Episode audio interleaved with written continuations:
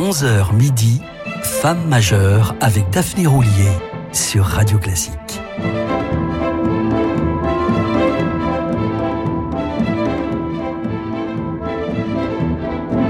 Bonjour amis auditeurs et auditrices, à l'honneur aujourd'hui l'une des plus grandes compositrices françaises de l'époque post-romantique, j'ai nommé Mélanie Bonis, plus connue sous le nom de Mel Bonis, et c'est vrai que ça sonne bien. Mel Bonis voit le jour le 21 janvier 1858 à Paris. Et avec le jour vient la musique dont elle tombe immédiatement sous le charme, sans pour autant, comme c'est le plus souvent le cas, pratiquer aucun instrument. Il lui faudra attendre une douzaine d'années pour découvrir enfin les joies du clavier et celles du solfège. Mais elle rattrape vite le temps perdu. La petite Mel Benis déborde d'imagination et se montre aussi douée pour déchiffrer que pour improviser. Elle est recommandée à César Franck qui la prend sous son aile et l'encourage à voler des deux siennes en se présentant au conservatoire, devenant par là même, en 1880, l'une des premières femmes à être admise dans une classe de composition. Les œuvres pour piano vont toujours occuper une place centrale dans son travail. Et c'est en signant le manuscrit de son premier morceau, intitulé par la suite Impromptu pour piano, qu'elle choisit le pseudonyme de Mel histoire de brouiller les pistes et qu'on la laisse en paix avec son genre. Parmi les très nombreuses partitions qu'elle écrira pour cet instrument, de ses débuts jusqu'à sa disparition à Sarcelles à l'âge de 79 ans, les valses occuperont une place prépondérante aux côtés des gens hérités des romantiques, comme les ballades, les romans sans paroles ou les nocturnes, mais aussi des pastiches d'air du XVIIIe siècle et bien sûr d'œuvres plus personnelles et exigeantes, comme ces femmes de légende dont elle dressera au fil des années le portrait, telles Phibé, Viviane ou Desdémone. thank you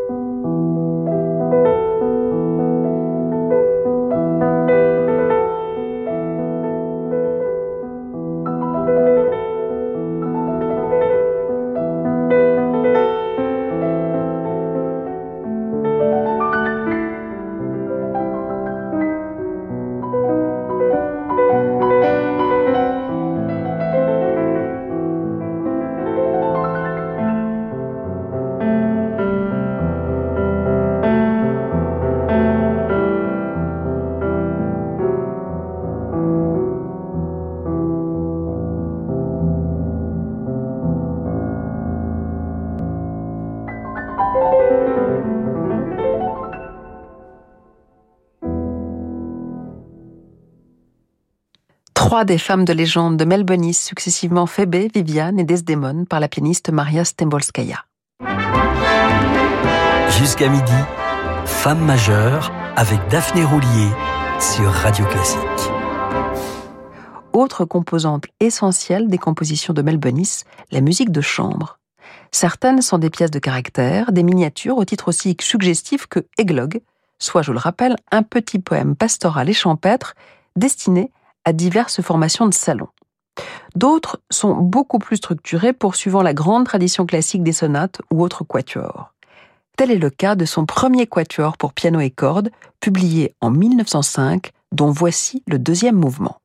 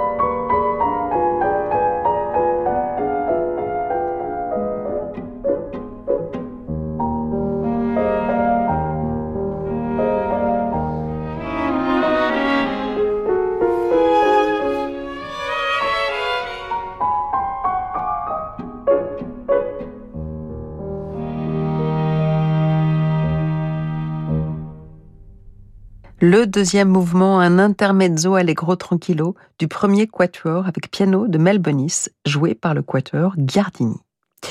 Ce qui frappe le lecteur, qui en 1974, année de leur parution, feuillette Souvenirs et réflexions, un recueil de textes de Melbonis, c'est une certaine rigidité, pour ne pas dire raideur, dans ses conceptions morales que l'on retrouve au passage dans certaines de ses œuvres. Et même, n'ayant pas peur des mots, ils n'ont d'ailleurs pas peur de nous, jusque dans l'idée qu'elle se fait du rôle rédempteur de la musique. Mais comment aurait-elle pu échapper à l'influence d'une très stricte éducation religieuse reçue de sa mère, ardente zélote de la foi catholique? Mel Bonis avait la foi chevillée au corps et naturellement, cette ferveur religieuse se retrouve dans sa musique sacrée. Dans l'ouvrage qui lui consacre, Étienne Jardin ira jusqu'à écrire que la musique était pour Mel Bonis un moyen d'approcher le monde immatériel, d'effleurer le monde inatteignable de Dieu.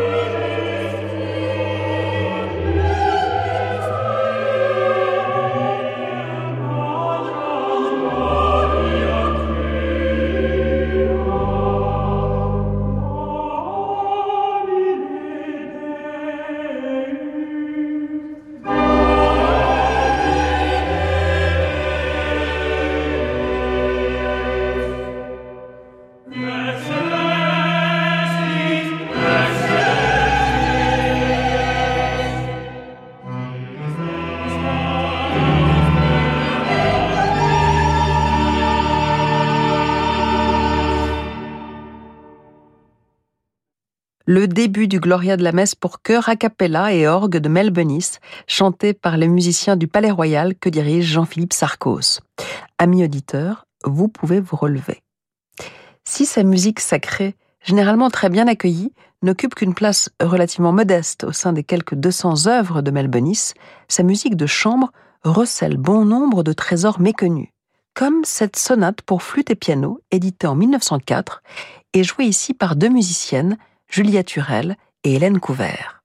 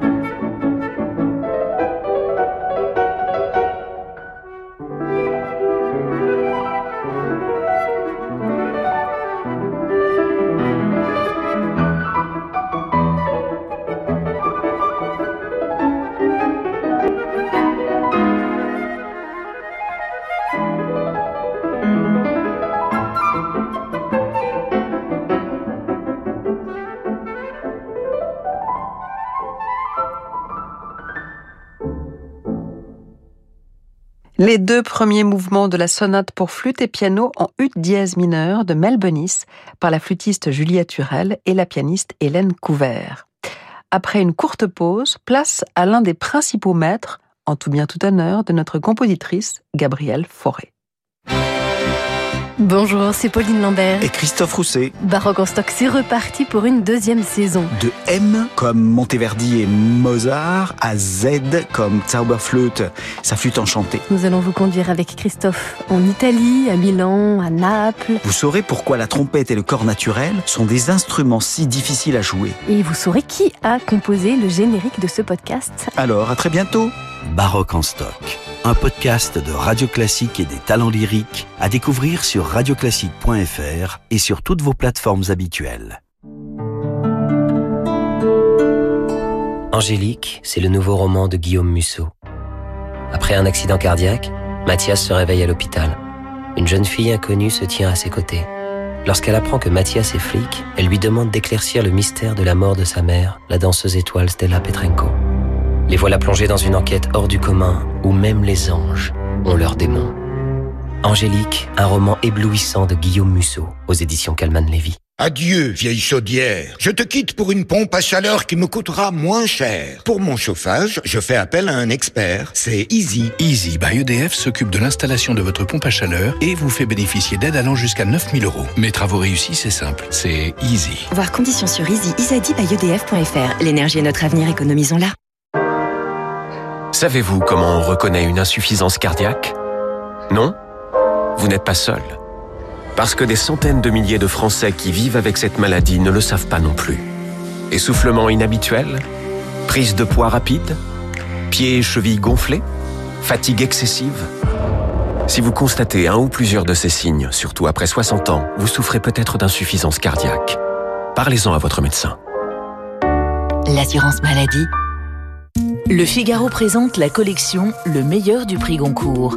Cette semaine, redécouvrez une œuvre magistrale, La vie devant soi de Romain Gary et Mila Le meilleur du prix Goncourt, une collection des monuments de la littérature française, sélectionnée par Le Figaro et l'Académie Goncourt. En vente au prix de 12,90€ chez votre marchand de journaux. La nouvelle saison de l'Opéra Comique est ouverte. Opéra, concert, récital, soirée jeune autour de Bizet, Offenbach, Lully, Gretry, Missy Mazzoli ou encore Francesco Filidei. Pour ne rien manquer des spectacles 2023 et bénéficier de nombreux avantages, pensez aux abonnements et aux cartes de réduction. La nouvelle saison de l'Opéra Comique a réservé dès maintenant sur opéra-comique.com. Aujourd'hui, on essaie tous de consommer autrement. Comme Marc qui remet à neuf son vieux vélo ou Julie qui relook sa commode. Chez Renew, depuis 60 ans, nous révisons et reconditionnons vos véhicules pour leur offrir une nouvelle vie. Les garanties Renew en plus. Et en ce moment avec Renew, repartez avec votre Renault d'occasion prêt à partir et maîtrisez votre budget. 3 ans d'entretien et 3 ans de garantie pour 1 euro de plus, pièces et main d'œuvre avec assistance inclus. Renew, nouveau pour vous. Voir conditions sur Renault.fr. Pour les trajets courts, privilégiez la marche ou le vélo. L'archipel des oubliés, c'est le nouveau thriller de Nicolas Beuglé. Un manoir égaré dans les brumes d'Écosse, l'ombre menaçante de l'homme sans visage et au loin, l'archipel des oubliés, l'ultime rempart au chaos du monde. Ce thriller glaçant vous fera douter de tout, même de vous. L'archipel des oubliés de Nicolas Beuglé, un livre XO.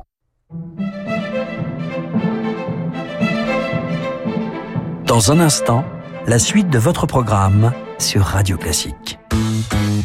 Pamela, enseignante chercheuse et adhérente à JP, nous parle de l'assurance AJP emprunteur. Pour mon prêt immobilier, je me suis assurée avec AJP emprunteur. Je fais des économies et j'ai de meilleures garanties. C'est l'intérêt d'être adhérente à JP. Comme Pamela qui a choisi AJP, assurez vous aussi vos prêts avec l'assurance AJP emprunteur. Contactez un agent AXA ou retrouvez-nous sur agip.com. Épargne, retraite, assurance emprunteur, prévoyance, santé. AJP, association d'assurés engagés. Jusqu'à midi, Femme majeure avec Daphné Roulier sur Radio Classique.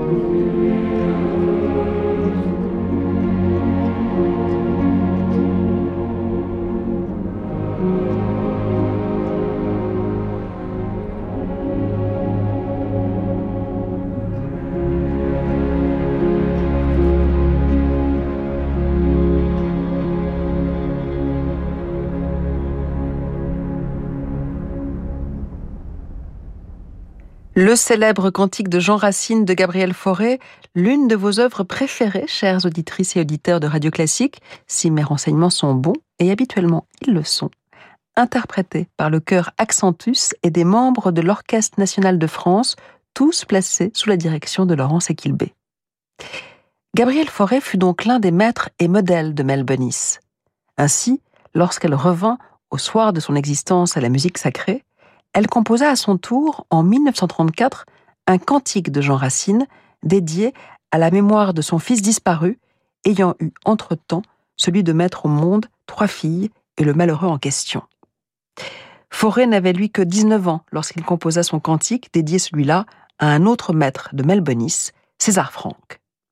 Le pater Seraphicus, comme on le surnommait en toute simplicité, fut, comme je vous le rappelais tout à l'heure, son premier grand professeur de piano et l'encouragea à se présenter aux examens d'entrée du Conservatoire de Paris, où elle fut admise en 1876 sans avoir à passer sous les fourches codines du jury, mais par décision du directeur, le compositeur d'opéra Ambroise Thomas. Elle allait y retrouver le séraphique César Franck dans sa classe d'orgue, l'un des nombreux cours qu'elle suivit au conservatoire. Écoutons le final de son illustre sonate pour violon et piano.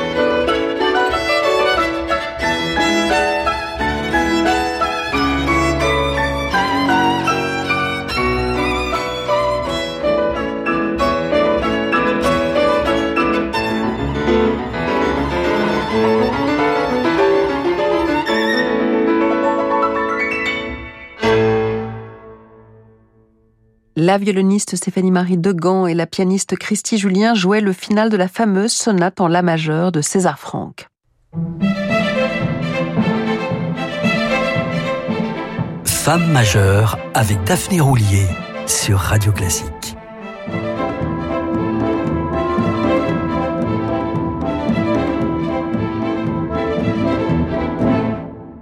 Conservatoire de Paris, Melbonis reçoit l'enseignement des meilleurs musiciens. Outre César Franck, elle aura pour professeur Ernest Guiraud, Albert Lavignac, Antoine Marmontel ou bien encore Jules Massenet. Si Mel est de la race des pionnières, c'est aussi une amoureuse. Elle a 20 ans, et plutôt que de poursuivre son cursus de composition au conservatoire, elle s'éprend d'un apprenti chanteur, journaliste et poète, Amédée Louis Etich. Amédée Louis a tout pour lui sauf, sauf la fortune, et les parents de Mélanie la contraignent à épouser un riche entrepreneur de 22 ans son aîné, Albert Domange, deux fois veuf et déjà père de cinq bambins. Ils auront ensemble trois enfants et s'installeront dans un hôtel particulier près du parc Monceau, ce qui n'empêchera pas notre héroïne de continuer à entretenir une relation adultérine avec son Amédée Louis et même à lui donner une fille secrète. Et pour que les éléments du drame se recroisent, on retiendra que le fameux fils, prématurément disparu, était tombé amoureux, sans le savoir, de sa sœur cachée. Mais bon, c'est une autre histoire. Auparavant, Mel avait envisagé de se présenter au concours du prix de Rome, mais c'est seulement en 1903 que ce concours se décida à ouvrir ses portes aux femmes.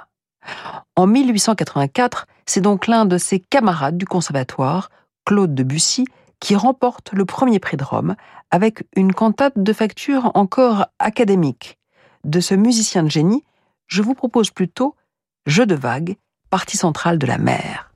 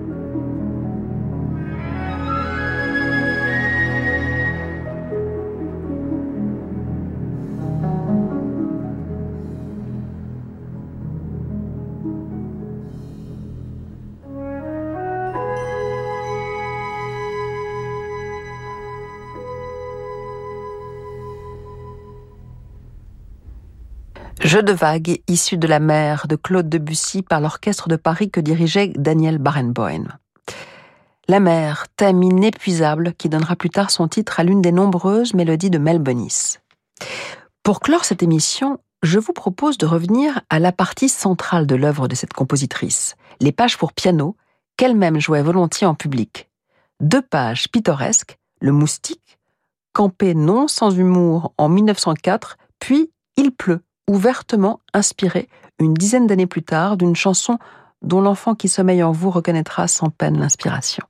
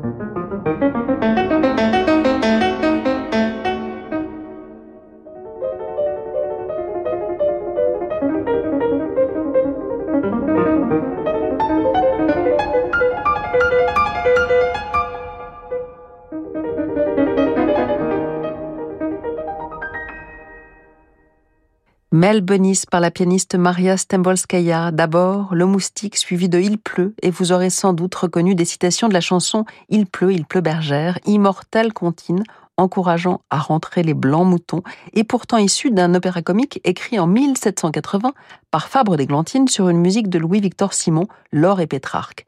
Oui, l'érudition de Francis Drezel est sans limite. Samedi prochain, même heure, même endroit, 11h sur Radio Classique, je vous parlerai d'une autre compositrice française, alsacienne cette fois, Marie-Jaël, et le lendemain, nous traverserons la Manche pour évoquer la très british Ethel Smith. Mais tout de suite, place à Fabrice Lucchini avec des livres et des notes, suivi de l'émission de jazz que vous attendez tous, Horizon, programmée par toujours Francis Drezel, que l'on ne présente plus. Soyez sages et restez...